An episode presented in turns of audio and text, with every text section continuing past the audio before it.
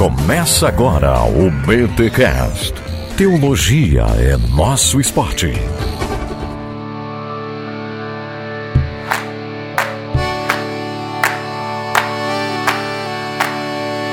Muito bem, muito bem, muito bem. Começa mais um BT Cash, de número 349. Eu sou Rodrigo Bibo e até que enfim Paulo Júnior, o Borges, aqui no BTcast. Gente, olha, Paulo Júnior, o Borges, ele é um cara que tem edificado muito a minha vida. Você que ouve o podcast do irmãos.com já conhece o Paulo Júnior, mas eu sento aos pés dele, sempre que sento aos pés dele, sou edificado e me pareço um pouquinho mais com Jesus. Paulo Júnior é um homem, enfim, cara, ouve este episódio porque eu tenho certeza que o seu coração será aquecido com as palavras de sabedoria que este homem traz. Assim, é simplesmente confrontador, consolador. Olha, ouve aí, ouve aí. Mas antes, os recados paroquiais e quero dizer, ouve aí os recados paroquiais porque tem coisa muito importante que eu preciso dizer para vocês, inclusive resultado aí de sorteios e tal. Vamos lá. Música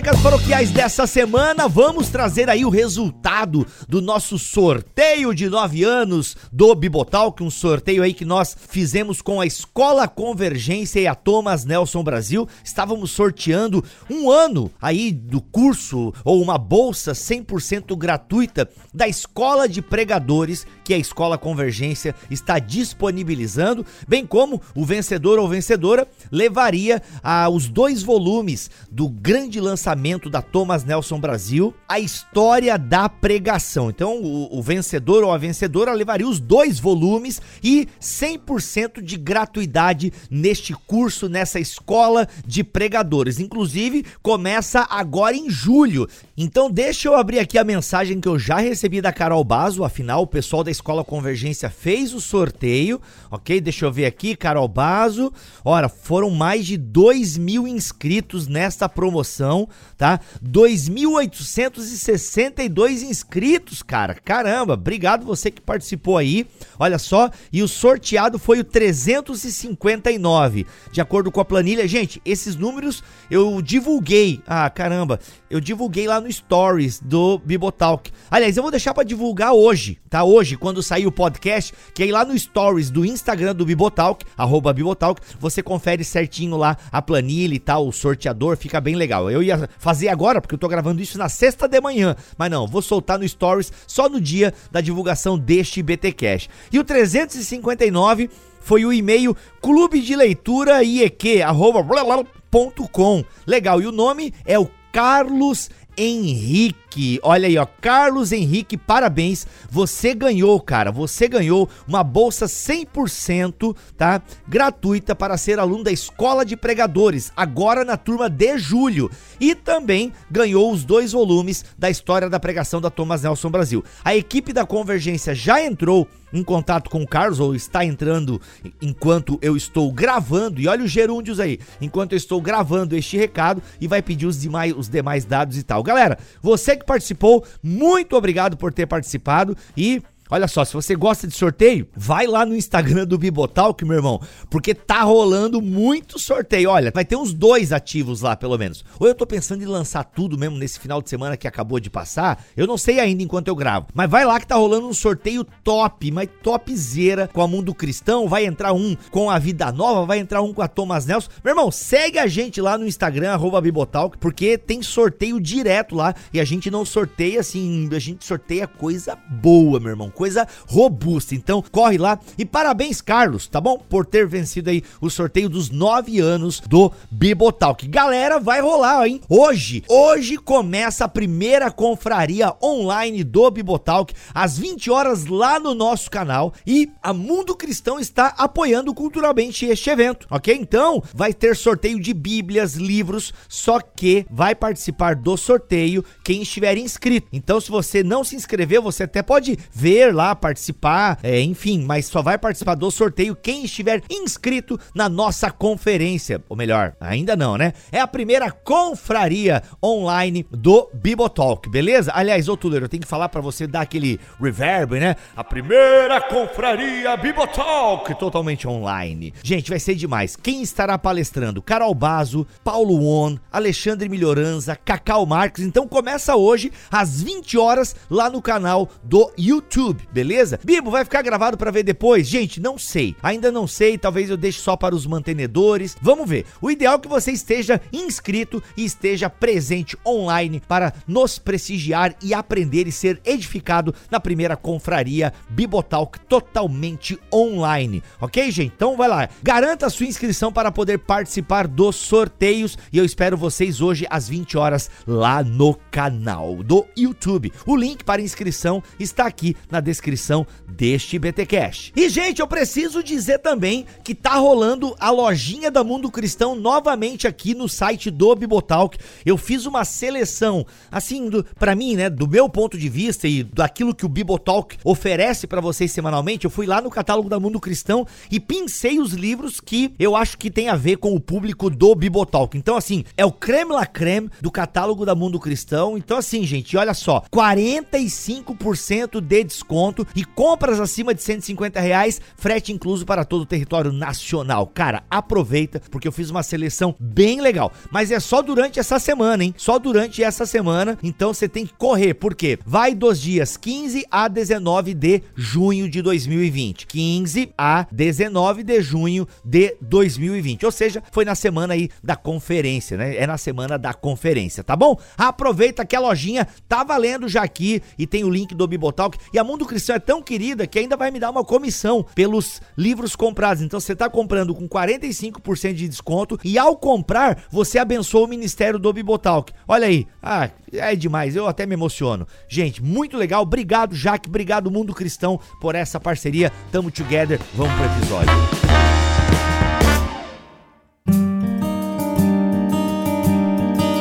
Gente, eu tenho a honra de ter aqui no BTcast pela primeira vez. Na verdade, é a segunda, mas uh, anos atrás se perdeu uma entrevista que eu fiz com Paulo Borges Júnior.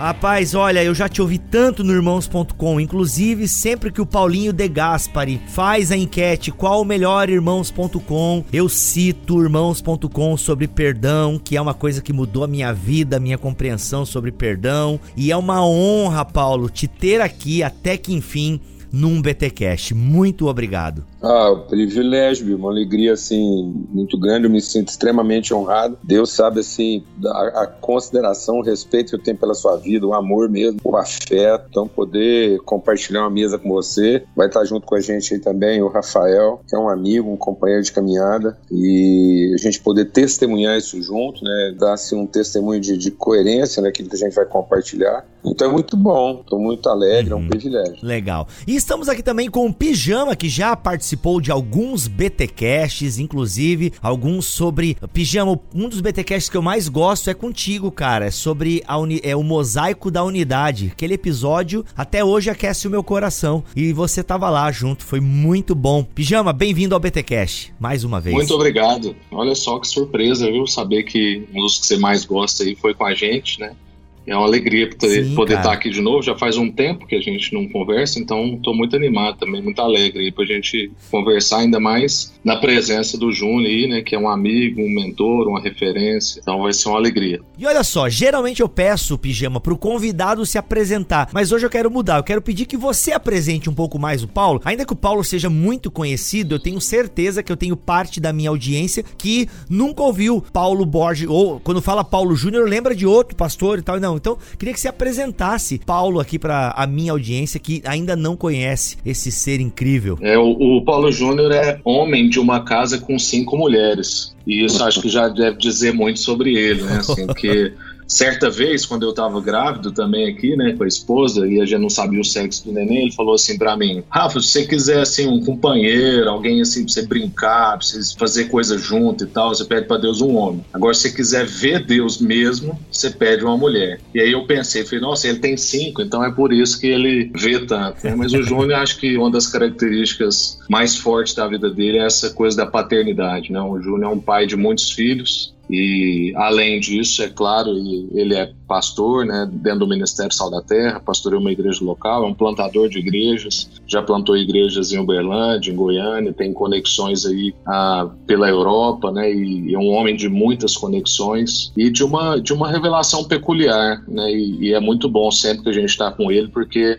o nosso cérebro é esticado e a nossa, a nossa vocação ela é, ela é estremecida e isso é bom porque Deus diz que aquele que é estremecível, né, é bom uhum. mesmo que seja abalado para que fique só as coisas inabaláveis. Então eu espero que na nossa conversa muita gente, assim como nós, tenhamos muitas coisas abaladas, mas que fique as inabaláveis. Né? É legal. Uma das coisas, eu aprendi muitas coisas com o Paulo, das que eu entendi, e outras eu tô até hoje ruminando, mas uma coisa que fica muito clara, que, poxa, não tem, o Paulo, ele não consegue nem tomar café direito. Eu já tive algumas mesas com o Paulo, e mano, o pessoal não deixa nem ele comer, e outra, ele gosta, ele, ele é tudo intencional, né? É uma coisa assim que eu aprendi com o Paulo Paulo. Ainda não, né, tô aprendendo ainda. Às vezes eu, eu só sento na mesa e é só zoeira, né? Mas assim, é, é uma coisa impressionante, assim. Enfim, vamos parar que ele tá aqui também. Nos outros podcasts, a gente já falou, assim, um pouco sobre essa vocação que Deus tem me dado de fazer pontes e conexões Isso. e acaba que a gente acaba fazendo umas com o Paulo Júnior, né? E já é. não foi nem duas nem três vezes que a gente marcou algum café com ele que virou almoço e lanche. E alguns desses viraram almoço, lanche e janta, né?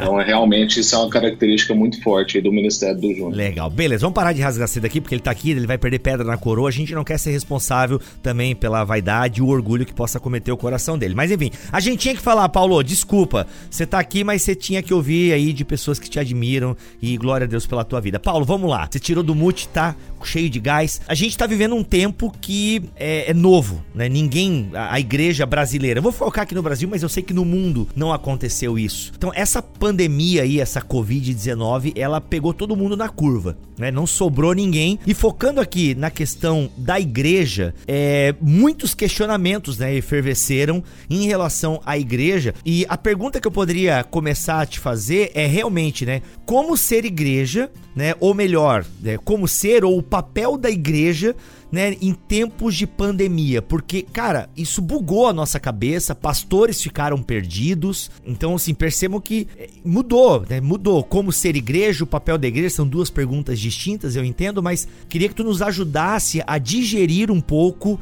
essa situação enquanto igreja, ser igreja, o papel da igreja num tempo de isolamento social. É uma parada igreja e isolamento social é uma parada quase uma contradição de termos, né? Então, queria que tu nos ajudasse ajudasse nesse sentido. É, é muito bom, assim, é, acaba que você colocou várias coisas, se a gente for meditando sobre elas, ajuda a gente a significar, mesmo que o que é ser igreja, né, o papel da igreja, porque a, a, a identidade da igreja, né, ela está totalmente relacionada ao seu papel, então é, a igreja está e faz aquilo que expressa, e talvez é porque ela não tem muita consciência disso, ou seja, porque como igreja a gente ainda está amadurecendo nesse processo, que às vezes a gente consegue separar isso, né? O que seria ser igreja ou qual seria o papel da igreja. Porque tem hora que a gente acha que ser igreja é ali a nossa vida litúrgica, devocional, e o papel da igreja é alguma coisa que a gente faz quando tem que, enfim, ter contato com a comunidade. Uhum. Sendo que a igreja é a parte que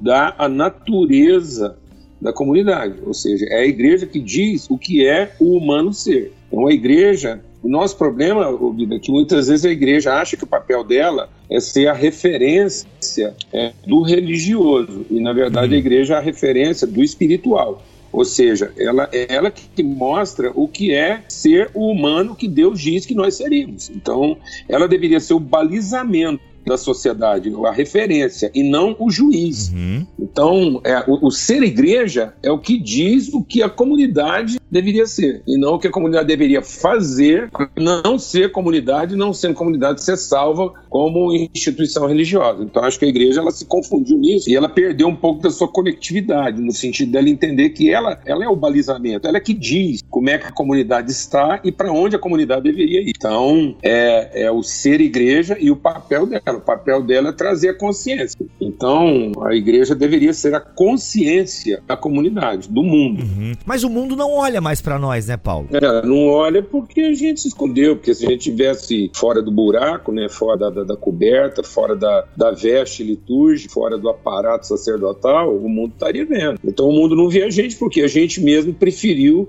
se misturar as religiões. Então, agora, a partir do momento que a igreja decidiu ser uma das religiões e, e colocar o mundo para escolher unidunité, salame mingue, qual dessas religiões vai me levar para o céu, então ela entrou num ambiente que não é dela. A igreja não tinha que estar tá fazendo o mundo é, escolher qual a religião mais correta. Então, ela se misturou a um ambiente que não é dela. A igreja não tinha que ter entrado no ringue da, da, da pendenga, da peleja, né, da, do embate religioso. Hum. Nós não somos mais uma doutrina que obriga as pessoas a ter que escolher qual é a mais correta, qual é a mais divina, qual é a mais santa. Por isso mesmo, tá vendo? Então, como ela, ela foi para tentar ser e não ser para cumprir o seu propósito, ela ficou escondida, ela está misturada lá num, numa galeria de entidade. Então tem hora que o mundo vê, tem hora que não vê, entendeu? Fica assim, não é bem que ela, o mundo não vê, vê, mas vê ela misturada com um punhado de coisa. A uhum. gente ficou num painel, entendeu? A gente ficou assim no, no, no, numa cena que não é a nossa.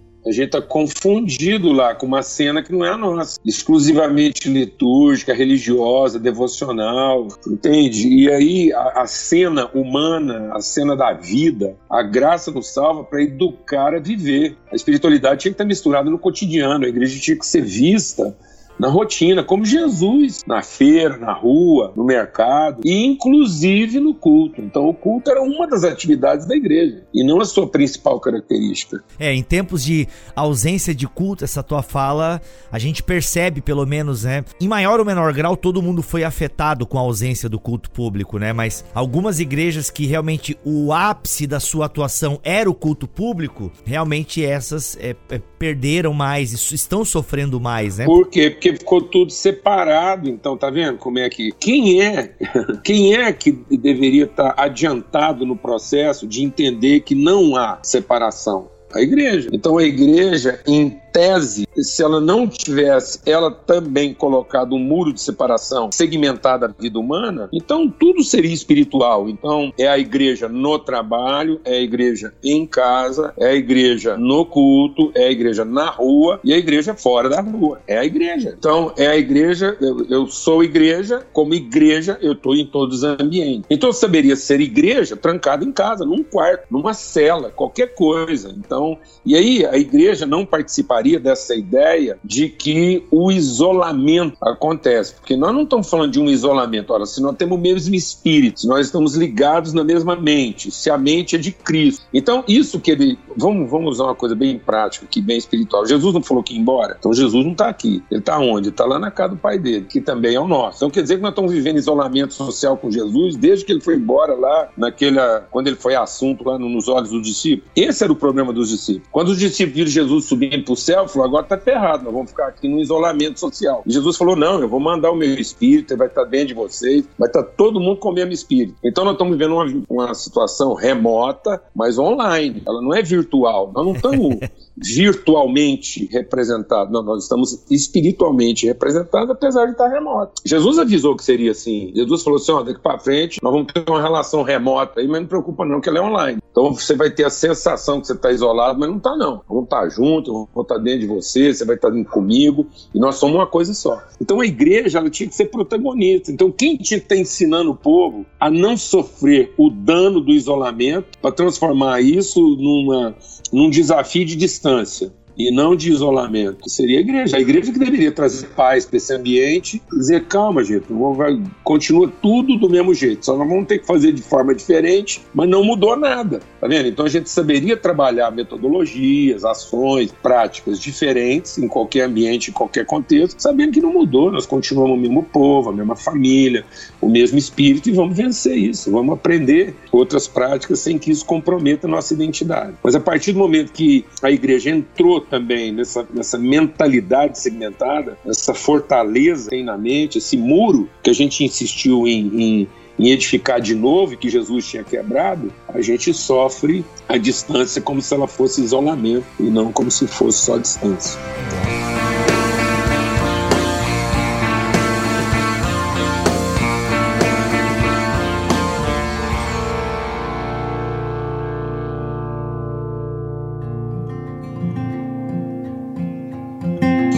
Das suas muitas falas aí pela internet, inclusive Paulo tem feito lives no Instagram. É, você, o link do Instagram do Paulo está aqui na descrição deste episódio. Siga lá, várias lives que vão ó fritar a sua cabeça, aquecer seu coração, tudo ao mesmo tempo. Paulo, uma das suas falas aí pela internet, você elencou aí pelo menos quatro pontos que você julga fundamental e que deve caracterizar o papel da igreja nesses tempos de pandemia. E você, o primeiro que você coloca aqui, que você elenca é restaurar a nossa sensibilidade. Isso.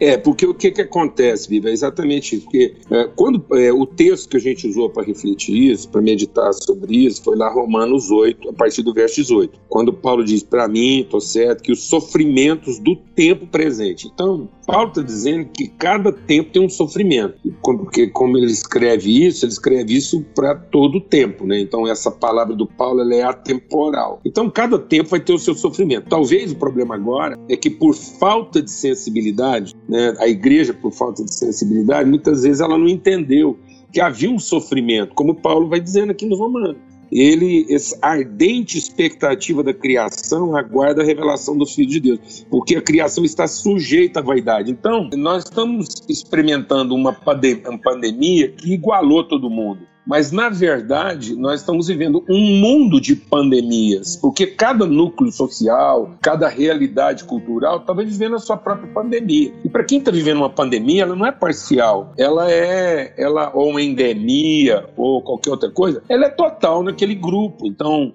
nós temos universos presentes na sociedade que estão vivendo aquilo de maneira plena. Né? Então, o universo da pobreza, o universo da crise de identidade, o universo do, do, do, do emprego, o universo da, da, da corrupção moral. Ou seja, o tempo todo todo tempo, alguém está vivendo uma crise que, que leva à morte. Porque é isso que o Tiago escreve: o mundo jaz no maligno. Então, o, o mundo repousa no maligno. Eu acho que a grande surpresa da igreja é que, de repente, aconteceu alguma coisa que nos atingiu. Era como se a gente pudesse lidar com as endemias e com as contaminações humanas e a gente, de um certo modo, tivesse imune, a gente continuasse com as nossas práticas. Eu acho que essa ideia de universalidade, ela veio e ela acometeu todo mundo. Então, é chocante você ver, por exemplo, é, Meca, vazia, né? Em pleno tempo de Ramadã. Então você pensa bem o que, que é isso. Né? Então acho que isso é o que apavorou todo mundo, porque aquelas, aquelas instituições que se consideravam imunes, agora ou, ou, seja, agora a doença virou de todo mundo. Então agora todo mundo percebeu que é igual. Então eu acho que não é. O nosso papel nunca mudou a gente está insensível. Então, a primeira coisa que a gente precisa confessar é a nossa insensibilidade, porque a gente estava convivendo com os dramas dos outros como se eles não fossem nossos. E agora ficou parecendo que o drama dos outros é também o nosso. Então, a primeira coisa que a gente precisa assumir aqui é que a gente vinha vivendo uma certa insensibilidade. Por isso que agora a coisa ficou parecendo universal, ficou parecendo de todo mundo, mas sempre foi. Para a igreja, pelo menos, deveria ter sido. Então, a igreja é a parte da sociedade que deveria ter entendido que a dor da parte é a dor de todos, porque Paulo já tinha escrito isso. O que, era o problema na igreja de Corinto? Quando um sofre, todos sofrem com ele. Então, um dos grandes dilemas que tem escravizado o mundo é exatamente essa ideia de que a dor do outro não é a minha. Olha e agora entendeu? Nós vamos ter uhum. que entender isso. Então a igreja tinha que ser protagonista nesse momento agora. E às vezes tem hora que ela, ela tá tendo. Eu queria, assim, em nome de Jesus, né? Com muito cuidado de falar isso, mas assim, fica parecendo que a gente tá entrando atrasado e tá querendo sair adiantado. Sendo que nós tínhamos que ter sido os primeiros a entrar na crise e os últimos a sair. A gente só deveria entender que resolver o nosso lado depois que a gente tivesse uhum. certeza que resolveu o lado de todo mundo. Então, essa é a sensibilidade que nós precisamos resgatar. Porque por que, que a gente achava que não era global? Porque não nos afetava, sendo que estava lá do nosso lado. Então, teve que nos uhum. afetar para a gente entender que é global, para entender que é de todos. Então, onde foi que a igreja perdeu a sua noção de todo? Então, quem tinha que ter noção de todo no mundo é a igreja. Nós não podemos esperar que o mundo tenha essa compreensão. E agora a igreja está alcançando uma noção de todo na mar, obrigada. E porque ela está se sentindo obrigada? Ela está querendo resolver o lado dela e dizer que se ela resolver o lado dela, ela vai resolver o de todo mundo? Conversa. Ela tinha que resolver o de todo mundo para mostrar que o dela também é resolvido. Justamente. Eu, eu creio que esse momento para nós, como igreja, é um momento de oportunidade. Deus está concedendo para nós a oportunidade de rever os nossos passos, nosso caminho e poder acertar no nosso caminho. Né? Breve, recentemente, agora numa conversa com o Michael Gorin, autor lá do Drama das Escrituras, né? ele considerou isso, assim, de que a, o momento em que a gente está vivendo deixa evidente para todos os perfis de pessoas que o mundo não é o que deveria ser. Talvez isso antes para o pobre já era muito evidente, né? Para quem, como o Paulo João diz, para quem tinha suas enfermidades expostas o tempo todo, como quem sofre violência doméstica em casa, como alguém que não tem recurso para comer ou para morar, é, entre outros tipos de problema, para essas pessoas o mundo já não é o que deveria ser há muito tempo, que é justamente, né, para nós dentro da igreja aí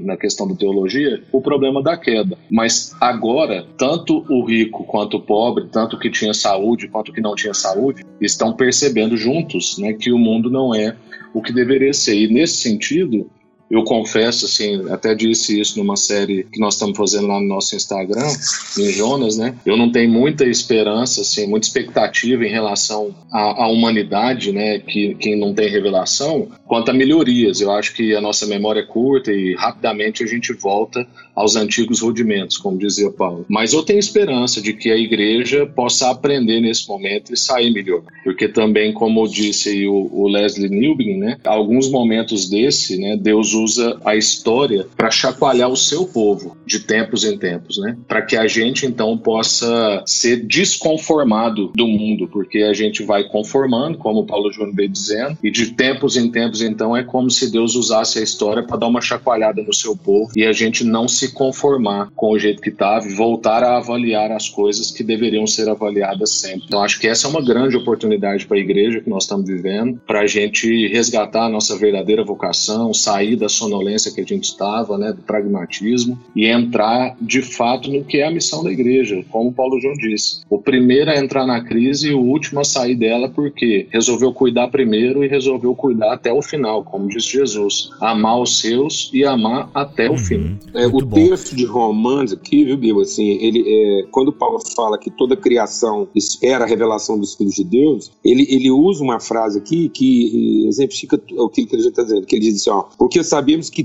toda a criação, então também tá é inclusive, é toda, a um só tempo, geme e suporta a angústia até agora.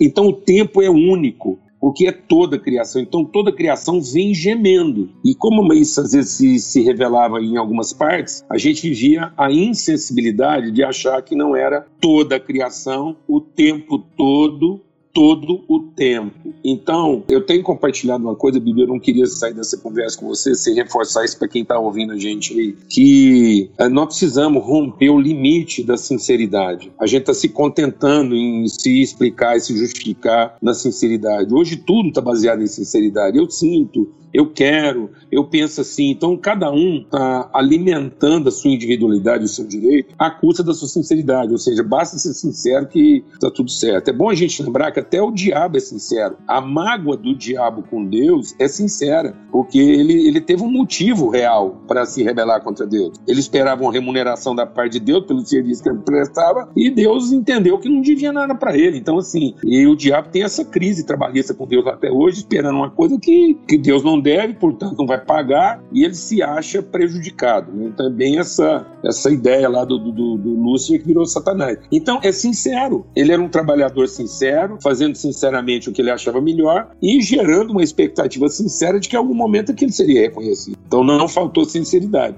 O que que falta? Sensibilidade. Então, uma criança emburrada, um assaltante, quando sai armado para cometer um assalto, ele está sendo sincero. O revólver dele é sério, a bala é séria, o assalto é sincero e ele, sinceramente, quer levar dinheiro para casa. Então, não falta sinceridade num marido que bateu a mulher, porque se bateu na mulher, porque se não fosse sincero, ela não ficava com hematoma. Mas é uma infantilidade. Se justificar na nossa sinceridade religiosa é falta de sensibilidade. Então agora é momento da igreja amadurecer e ela trazer para esse mundo sincero a sensibilidade que só o Espírito Santo, só os filhos de Deus podem trazer, que é luz, né? A luz vai, porque a sinceridade torna a gente susceptível. Então as enfermidades vão continuar produzindo a destruição que produzem, porque na nossa sinceridade a gente fica susceptível. E a igreja tem que sair desse mundo de susceptibilidade, dessa coisa melindrosa mal resolvida, que a gente não consegue ouvir uma coisa mais difícil, que a gente se ressente, né? A gente não consegue ver o mundo o nosso futuro ser ameaçado, que a gente não esconda, não defenda dogmas. Então, assim, não tem que parar com isso, com essa coisa tão melindrosa, tão susceptível, e ser um pouco mais sensível às pessoas. Legal, muito importante, hein? Muito importante. Paulo, junto com a sensibilidade, ok, me sensibilizei, faço o quê? Né? Então, assim, junto com a. vem a responsabilidade. Eu acho que foi o. Quem foi que disse isso? Foi o Ed René, quando ele estava meditando no ensaio sobre a cegueira. E eu gostei muito de um, dessa análise que ele fez do livro do Saramago, na verdade que ele tá falando do filme, né? Que o Fernando Meirelles, meu, agora eu tô puxando de cabeça aqui, não lembro. Mas tem o livro do Saramago e tem uma adaptação de um diretor brasileiro que ficou muito boa. E uma coisa que o Ed falou que me chama muita atenção até hoje é quem enxerga tem responsabilidades. Porque no filme tem uma cegueira que acomete a humanidade e algumas pessoas continuaram a enxergar. E a gente acompanha um grupo de pessoas no livro e no filme e obviamente que a pessoa, a personagem que está enxergando enxergando, ela precisa conduzir o grupo de amigos que estão cegos, né? E aí o Ed traz a reflexão de que quem enxerga tem responsabilidades. Então, Aqui eu faria uma adaptação, né? Quem tem sensibilidades tem responsabilidades. Como é que isso se desenvolve nesse tempo? É porque é isso, né? É, é, o que é sensibilidade? É vir, é a luz, né? Então, quem, quem, quem é luz, quem ilumina, quem, quem esclarece, dissipa a treva, ele assume a responsabilidade. Então, o primeiro sinal de que eu abandonei a susceptibilidade, porque o que é a característica da susceptibilidade, da sinceridade? Eu tentar identificar um culpado. Então, para o diabo, quem é o culpado da infelicidade dele? É Deus, ué. Porque se Deus tivesse reconhecido o esforço e a dedicação dele e o zelo, ele não era o diabo. Ele era um funcionário bem remunerado e gozando férias prêmio. Então, assim, essa susceptibilidade, ela está sempre tentando identificar culpados, como está acontecendo hoje em dia. De quem que é a culpa? Esse vírus foi provocado ou não foi? Ele é uma, é uma arma biológica ou não é? Né? Quem estava certo? O ministro da Saúde ou, ou, da Economia. Então, essa coisa, essa troca de acusações, essa, essa, esse partidarismo que obriga as pessoas nessa altura do campeonato a ter que fazer escolhas e não a tomar decisões. Então, agora não era momento da gente ficar fazendo a escolha de quem é mais culpado, quem é mais certo, quem é. Não. É o momento da gente assumir a responsabilidade. E aí é que eu acho que a gente tem que tratar a questão da palavra isolamento. Porque não é um isolamento, né? É uma relação segura. Então nós não estamos propondo isolamento, nós estamos propondo segurança relacional. Porque isolamento. Tá, para um pouquinho, Paulo, Paulo. Essa é a parte que tu para, Paulo, pra gente. Caraca, mano.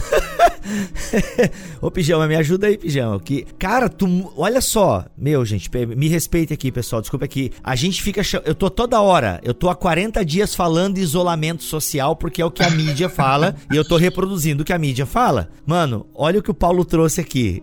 Caraca, Paulo. Ah, vai. Meu Deus. Tá, vai, Paulo. Continua. Agora já absorvi aqui. É, porque não é isolamento, é uma relação responsável. Caraca, perfeito. Entendeu? Porque o isolamento, ele diz que eu estou me protegendo de você. Agora, a relação responsável diz que eu estou cuidando de nós. Então, a minha forma de cuidar da nossa relação é ter uma relação responsável, é saber quantificar a distância e não produzir a separação. Então, produzir a separação não salva ninguém, é ruptura. Então, o isolamento só vai fazer o fomento da minha individualidade e não a promoção da nossa relação. Mas se eu for responsável pela nossa relação, eu vou saber a hora de aproximar e a hora de distanciar. Então é uma questão de força centrípeda que aproxima e força centrífuga uhum. que distancia. Então, o mundo é feito de aproximações e distanciamentos. Para que haja crescimento, para que haja expansão, eu tenho que uhum. saber a hora de aproximar e a hora de distanciar. Agora, isolamento nunca produziu vida. Uhum. Então, isolamento é morte. Mas peraí, Paulo, se eu tô entendendo a tua linha aí, na verdade, isso que a gente está vivendo agora só revelou o buraco que já existia e que era ocupado pelas nossas muitas atividades, então. Basicamente isso? Exatamente, ou seja, o fomento da individualidade, que Jesus avisou, né? E Paulo também avisou, com o passar do tempo, as pessoas se tornariam cada vez mais amantes de si mesmas. Então, um grande risco que a gente corre depois dessa quarentena aí é que, em vez de a gente se tornar mais responsável nas nossas relações, a gente se torna ainda mais individualista e começa a ter medo do outro e não se sentir responsável pelo outro. Então, é, se a gente não for bem tratado e não amadurecer, e não aprendermos agora a cuidar melhor uns dos outros, nós vamos começar a nos proteger um do outro. Aí lascou, porque se a gente já tinha uma indução para o isolamento, para o individualisismo, isso agora que está acontecendo pode ser o fomento disso. Inclusive, então é gente... mais fácil, né? Isso. Cuidar do então, outro dá trabalho, pensar pelo isso. outro, ter que tomar todas que as pensar, precauções em favor do tem outro. Tem que calcular a distância, tá vendo? Então, é esse, a, a sensibilidade. O que, que é responsabilidade? Responsabilidade é não identificar culpado. O outro não é o culpado da minha morte, mas eu sou responsável pela vida dele. Então, o outro não pode me matar, mas eu posso fazê-lo viver. Então, isso é responsabilidade. Então, eu não vou olhar para a sociedade e tentar identificar de quem é a culpa, mas nós vamos assumir a responsabilidade. Porque foi o que Jesus fez. Jesus foi lá e falou assim: tá bom, se a culpa é de todo mundo, eu estou assumindo a responsabilidade. Uau. E aí ele trouxe cura. Porque ele falou, ó, então vai ter tempo de aproximar, tempo de se distanciar, tempo de semear, tempo de colher. Então, essa sensibilidade de lidar uhum. com cada situação, no seu momento próprio. Mas a gente vivia um frenesi, a gente pasteurizou tudo, a própria igreja. Então, puxa vida, assim, meu Deus do céu, que, que povo somos nós que a gente não consegue, assim, uma, entendeu? Não consegue um, uma, um, um distanciamento uhum. é, saudável, né? Uma coisa que, que a gente pode construir, pode elaborar. Então, sendo que a, a vida está cheia nessa, nesse assunto da sensibilidade, Bibo, se você me permite, assim, eu tenho, eu tenho quatro palavras que têm me acompanhado nesse tempo aí de, de quarentena, né? Que é verdade, ritmo, valor e simplicidade. E eu, eu tenho percebido, assim, do que, do que Deus pode estar fazendo nesse tempo, né? É resgatando para nós o significado dessas palavras, né? Assim, quando, o que, que eu quero dizer com verdade? É, que eu acho que esse é um tempo de verdades mais esclarecidas, né? Se é que isso pode ser dito, porque verdade é verdade. Mas o, o que eu quero dizer, né, com o tempo de verdade, é que eu creio que muito do que não é de verdade vai morrer. Né? Líderes que não são de verdade, infelizmente casamentos que não são de verdade, é, igrejas que não são de verdade, essas coisas não vão ficar. Assim, esse tempo é um tempo de muita verdade. Ritmo, porque eu também creio que Deus está ensinando a gente com essa sensibilidade que nós estamos conversando a fazer pausas, a perceber as estações, a ter percepção do, do nosso ao redor, né? Como Paulo Júnior está dizendo, eu uhum. assumir a responsabilidade, assumir a responsabilidade de cuidado, de prevenção, de socorro, né? E também valor, porque eu entendo que é tempo de ressignificar, ressignificar encontros, ressignificar família, ressignificar negócios, né? Todas as empresas estão sendo obrigadas a pensar sobre propósito, ter isso mais claro, ressignificar as coisas, né? E um tempo de simplicidade, de a gente remover entulhos da nossa vida, perceber o quanto de coisa a gente tem que não precisa, que dá para viver com menos, que tem coisa atrasando a gente, né? Como diz lá em Hebreus, livrando-me das coisas, né? Do pecado que, que me assedia, que me pesa. Então eu consigo correr com mais leveza a carreira, assim. É tempo da gente pensar sobre essas coisas e isso trabalha em nós a simplicidade, meditar sobre a verdade, sobre o ritmo, sobre valor e sobre simplicidade. Muito bom. Então, Rafa, até dentro do que você está compartilhando aí, para ajudar, né? Não é que a gente tem que ser precioso com palavras, não, mas às vezes buscar as palavras assim no seu melhor significado ajuda bastante. Eu nem, nem diria que é igreja de verdade, né? Líder de verdade. Porque não existe igreja de mentira e líder de mentira. Né? Então, é o líder da verdade, a igreja da verdade. Às vezes a gente tem aí a sensação de que a gente possui a verdade, né? a minha verdade. Sendo que só é verdade a que me possui. Né? Que a verdade é um absoluto, ela não é relativo da minha propriedade. Ela é o significado da minha identidade. Então, eu sou da verdade. Eu pertenço à verdade. A verdade é senhora da minha vida. Então, tudo que não é verdade não permanece. Então, muita coisa que o diabo fala é de verdade, mas não é da verdade, porque não tem a relação com a verdade, apesar de ser uma afirmativa real. Então tem certas coisas que quando o diabo fala é de verdade que ele está falando, mas não é da verdade. Ele não mente, mas também não apresenta a verdade. Então tudo aquilo que não é da verdade, não tem a verdade como parte essencial da sua natureza, isso vai passar. Então as coisas, porque é aparente, tem aparência de verdade, tem, e, mas não é expressão da verdade. Então não precisamos ter esse estresse também não, e às vezes a gente fica aí tentando agarrar a nossa própria verdade. Uhum e sendo que a gente deveria ser totalmente tomado pela verdade, né? a verdade ser o nosso absoluto e não uh, o nosso dogma mais defendido. Nós não temos que fazer defesa da verdade, a verdade que nos defenda.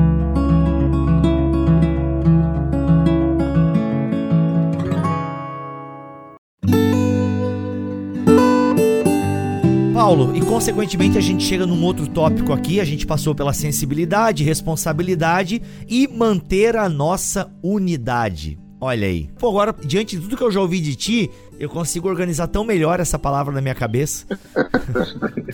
Porque vai fazer sentido, né? porque, tipo assim, se a gente tem essa sensibilidade, essa percepção, essa luz, essa compreensão de eterno, a gente vê o todo. Tendo, vendo o todo, se sente responsável. E aí, o seu esforço é na preservação da unidade, e não o, esforço de, de dizer qual parte está mais certa do que aquela. Então, tá vendo? Não é uma questão de escolha. A desgraça que a gente fica colocando as pessoas na posição de escolher e não de decidir. Né? Até a forma da gente apresentar o evangelho é como se ela tivesse que escolher e não como se ela tivesse que decidir. Até eu faço uma brincadeira, né? Diz que o cara estava é, no avião, a aeromoça passou e perguntou para ele assim: o senhor vai jantar? E ele falou assim: quais são as opções? Ela falou sim ou não. Então, às vezes, a gente pergunta. boa, boa. Às vezes a gente pergunta como quem acha que tem uma opção, né? E não como quem tem que tomar uma decisão. Opção seria carne, peixe ou frango. Então, não é essa a questão. A questão é se eu vou jantar ou não. Então, isso não é uma opção, é uma decisão. Né? E às vezes a gente lida com o evangelho como se fosse uma questão de carne, peixe ou frango, e não como se fosse uma decisão de se alimentar da verdade, né? da verdade ser o alimento da nossa alma. Então, a, a unidade não é uma opção. Uhum. Não é uma opção. Não tem jeito de eu ver uma igreja dividida. E Paulo fala disso de maneira tão grave, Bíblia, que ele diz assim: tem gente que tem a mente tão fragmentada, tão dividida, que tem uns que estão até assim, falam, ah, eu sou de Paulo, eu sou de Pedro, eu sou de Apolo, mas tem outros que são tão encarnados assim, eles falam, não, eu sou de Cristo. Então tem gente que usa. é, ele, ele usa Cristo para dizer que ele não é do outro. Então, rapaz, isso é o pior de todos. Então, aí, eu acho que Paulo diz assim: não, fala que você é de mim, que é de Pedro, mas que todos somos de Cristo. Mas não fala que você é de Cristo para falar que nós não temos parte um com o outro. Então, a gente chegou no nível tal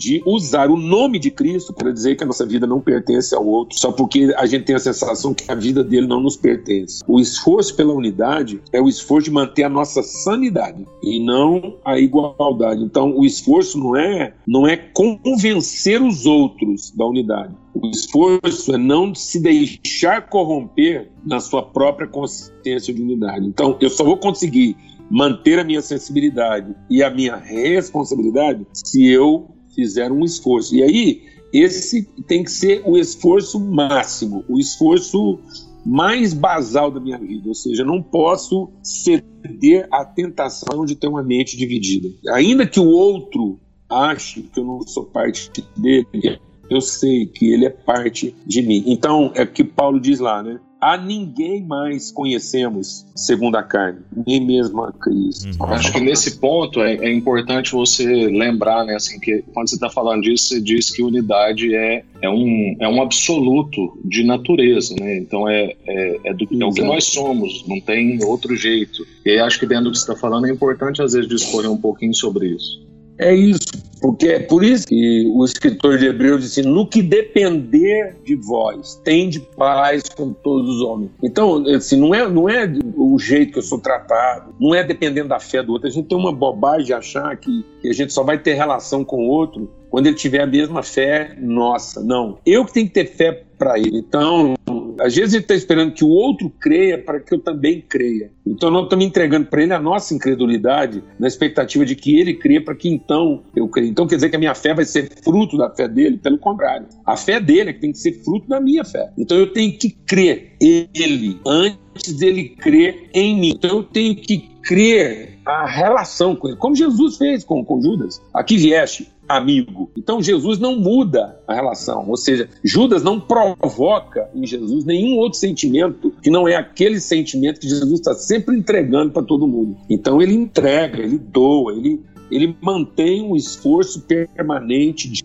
de natureza. Ele não vê de outra forma. Então, no que depender de nós, temos paz com todo mundo, não deixamos brotar nenhuma raiz de amargura. A ninguém, ninguém conhecendo segundo a carne. Eu não conheço mais ninguém a partir do que ele está fazendo, nem mesmo a Cristo. Então, você está vendo? Então, eu tenho uma, uma visão espiritual da comunidade. Oh, meu Deus, vivo, se nós, como igreja, é, entendêssemos isso nesse momento agora, para pastorear, para acolher, né, para entender aquilo lá no começo da nossa conversa, a conversa tivesse que acabar agora, voltando lá no começo, né? Uma igreja que entende o lugar central que ela tem nessa, nessa relação com a comunidade. E não esse lugar periférico que ela preferiu ocupar. Né? Ela foi lá e construiu a sua estrutura, o seu domus, a sua redoma e se escondeu lá. Não, ela é a parte exposta, ela é, ela é o homem nu colocado no meio da praça, sem nenhuma defesa e totalmente entregue à comunidade. A igreja que se entrega a comunidade sem nenhum instrumento de defesa, sem nenhuma roupa, sem nenhum emblema. E aí é isso isso iluminaria os olhos das pessoas, vai iluminar. Então, esse esforço pela unidade, quando Cristo está sendo crucificado no alto de uma montanha, numa cruz, totalmente pelado, exposto, né, totalmente esvaziado de qualquer prerrogativa divina, para ser achado em figura humana, meu Deus, né, esse amor pelo homem, esse Deus amando o mundo. Né? É esse esforço da unidade, que, que é traduzido, que traduz o nosso senso de responsabilidade, que vem da nossa sensibilidade. Então, a sensibilidade evoca uma responsabilidade e essa responsabilidade faz com que eu represente o todo e a unidade que muitas vezes as pessoas não, não são ainda capazes de compreender, mas que eu e é sou é just... a voz profética disso. E é justamente esse lugar paralelo né, que a gente escolheu como igreja, esse, esse lugar periférico, como o Júnior falou, assim, um, um, lugar que não está uhum. dentro né, da comunidade, mas a parte é que faz às vezes a gente ser esse povo que mesmo num mundo de pandemias e nesse tempo tempo de pandemia, ao invés de estar conversando sobre coisas da cidade, é, do povo, muitas vezes ainda, mesmo em tempos como esse, estamos discutindo qual é a doutrina mais apurada, qual é a opinião que está mais certa. E em nome de Jesus, eu acho que esse é um tempo em que a igreja tinha que cessar essa discussão, pelo menos na ágora pública aí, né, na rede social. Isso pode ser feito um, como o Paulo Júnior disse outro dia, isso pode ser feito num retiro, marca um negócio só com gente da igreja, mas na esfera pública, ali na rede social, vamos falar das coisas públicas, das, das coisas que é de todo mundo, né? Deixar dessas coisas que é desse paralelismo que a gente foi criando, porque é um tempo onde as pessoas estão com dores e as nossas discussões muitas vezes não vai resolver nada da vida delas. Né? Perfeito. Né? Pois é, aí a gente encerra, encerra não, né? Seguindo os quatro tópicos aqui do Paulo, mas tem muitas outras coisas que a gente poderia falar, sem sombra de dúvida, que é, você falou da unidade e na tua fala ficou implícito, de certa forma, o quarto ponto, né, Paulo, que é a luta pela diversidade, no sentido de que estar unido não é que o outro seja igual a mim, mais ou menos nessa direção? É exatamente, não é igualdade, é equidade. Então, em tese, quanto mais bem resolvido a gente fosse, ou seja, quanto maior for, mais profunda fosse a nossa sensibilidade, quanto mais engajada fosse a nossa responsabilidade, quanto mais absoluta fosse a nossa consciência de unidade, mais radical a gente poderia ser. Então, a gente poderia irrigar numa capilaridade. Então, não haveria lugar que a igreja não alcançasse de forma capilar. Então, não havia deserto que ela não pudesse transformar em jardim. Mas como a gente é mal resolvido na unidade, em vez da responsabilidade, a gente evoca o direito, porque a gente desenvolveu uma suscetibilidade baseada na nossa sinceridade, porque a gente foi sinceramente religioso e extremamente suscetível. Com isso, a gente exacerbou o direito e criou os muros. Então, em vez de a gente fazer a capilaridade irrigando os lugares áridos, nós ainda estamos vampirizando o pouco de vida que havia, tirando esse povo de dentro da comunidade para servir os caprichos, interesses e mimos da igreja. Então, há um risco, né? E agora, entenda bem aqui, minha, não é nenhuma censura, não tem nada de errado. O, é, é, o nosso grande dilema é que tudo que a gente está conversando aqui não tem nada de errado, né? É só uma questão da gente ter mais sensibilidade. Há um risco de que, na ânsia da gente querer recuperar o nosso ambiente e os nossos horários de culto, uhum. a gente ainda retire da comunidade o pouco de pessoas aptas que podiam estar cuidando de outras coisas, entendeu? Né? Servindo a comunidade. E agora não vamos ficar aqui numa inventividade, usando a nossa criatividade para produzir formas de culto né, razoável, em vez da gente usar essa criatividade de maneira extrema. Porque quando eu falo isso, assim, o, o Rafa sabe bem o que eu estou falando, eu acho que a gente é tímido, sabe? Assim, eu, eu sinto que a igreja ainda é, é tímida. Ela podia ter assim, um pouco mais de senso de transgressão. Infelizmente, toda vez que a gente usa a palavra transgressão, as pessoas pensam em delito. Todo delito é uma transgressão, mas nem toda transgressão é um delito. Na era primitiva da igreja, eles eram chamados, chegou aqui aqueles que transtornam o mundo. Então nós tínhamos que ser os transtornadores uhum. da comunidade, não no sentido do delito, né? do descumpridor da ordem, mas daquele que inova, que traz uma visão de vida, que apresenta para a comunidade uma forma de viver a vida que, que, que fosse inusitada, extrema, uhum. radical. Lembra que o texto lá da igreja primitiva diz assim: eles caíram na simpatia do povo, falaram assim, gente, é, essa é a vida. Né? Então aquilo não era uma alternativa, era uma forma de vida radical. Quantos movimentos, né? Quantos movimentos na Terra tentando encontrar uma forma de vida radical, seja pela ostentação, pelo poder, é, pelo livre pensamento, a arte, o hippie, o yuppie. Né? Então, de um lado tenho o yuppie, que é o cara lá todo é, esquematizado, etiquetado, né? todo grifado. Do outro lado tem lá o antigo hippie, são extremos. A igreja poderia percorrer tudo isso numa capilaridade viva, né? significando todas as coisas, é, vendo as possibilidades de tudo. A igreja deveria ser protagonista. Não estou aqui viajando, não, não tô, não bebi nada errado aqui em casa, tá, tá tudo certo, a água que eu estou bebendo aqui está pura. Mas a gente tinha que ter essa ousadia do pensamento, essa liberdade de, de você olhar para uma coisa e falar assim, eu, eu vou olhar aqui para um, um determinado objeto aqui e eu seria capaz de perceber todas as possibilidades desse desse elemento aqui ser usado e ser aproveitado. Né? Paulo, eu então, acho que então, até para é... ficar às vezes mais claro para quem nos ouve, eu sei que conhece os dados melhor do que eu, tem aqui perto da gente, né, aqui em Anápolis, um, um, irmão da tradição aí do Robert Calley, que foi o plantador da primeira igreja de fala portuguesa no Brasil, a família Funston, que chegou é. ali em Anápolis, que é perto aqui de Goiânia, e várias das coisas de primeira vez no estado e algumas coisas até no Brasil foram feitas através desse homem, né, dessa família.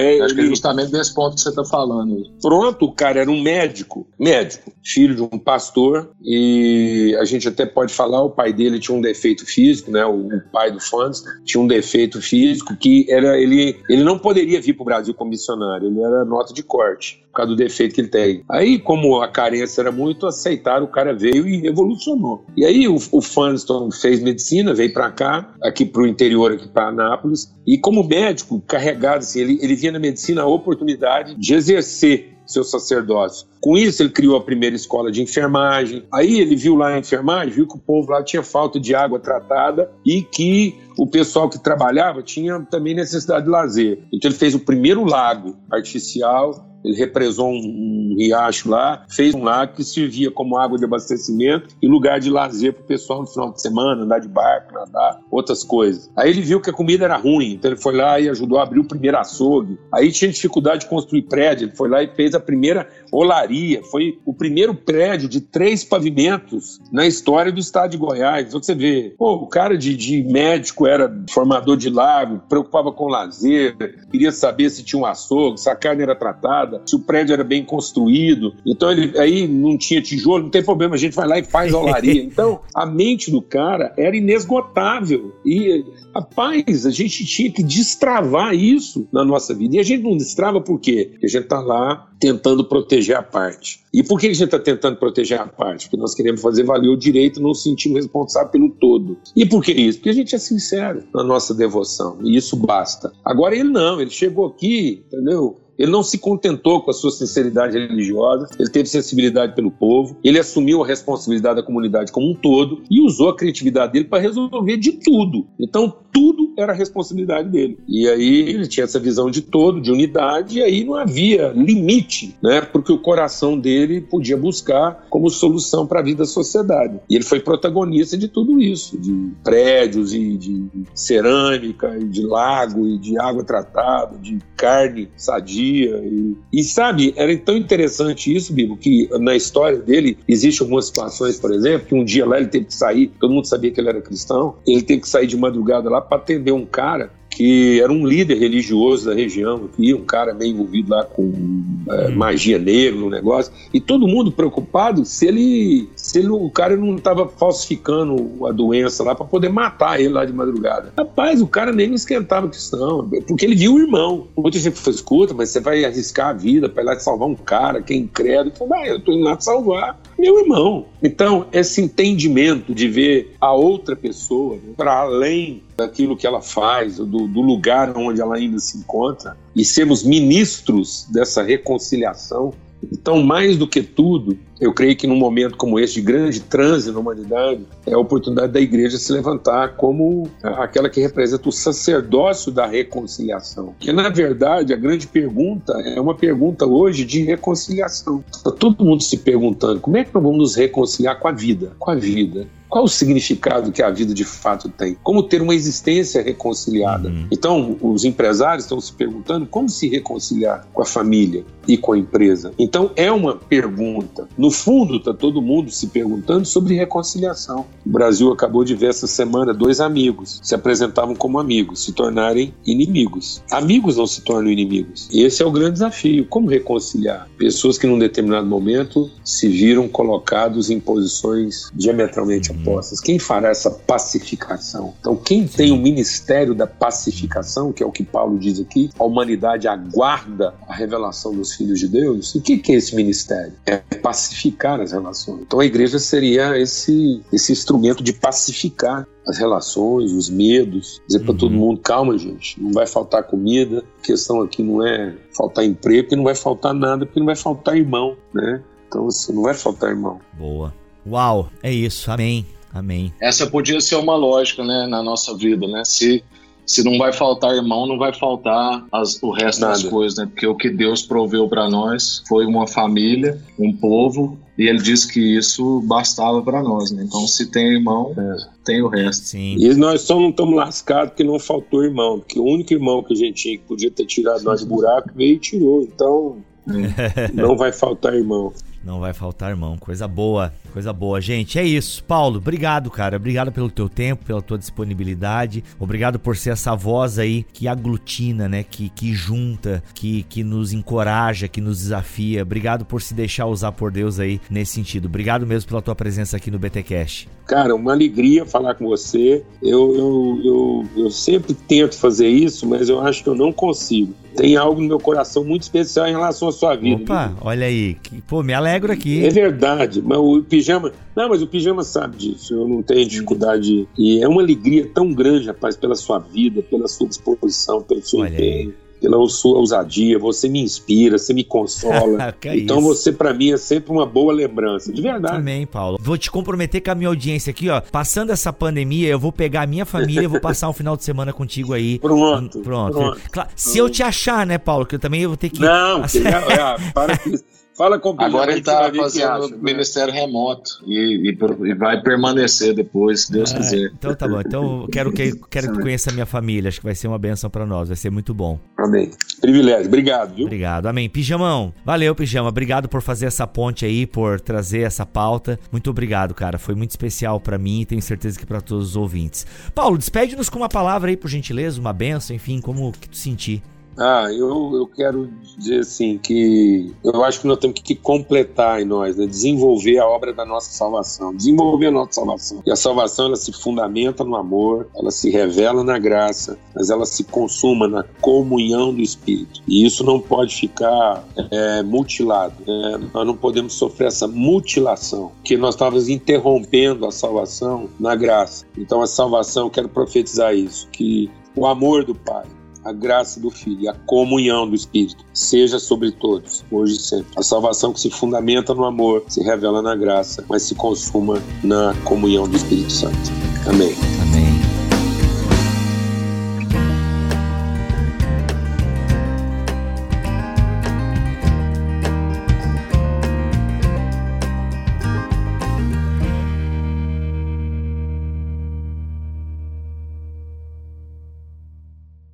Este podcast foi editado por Tuller Bibotalk Produções.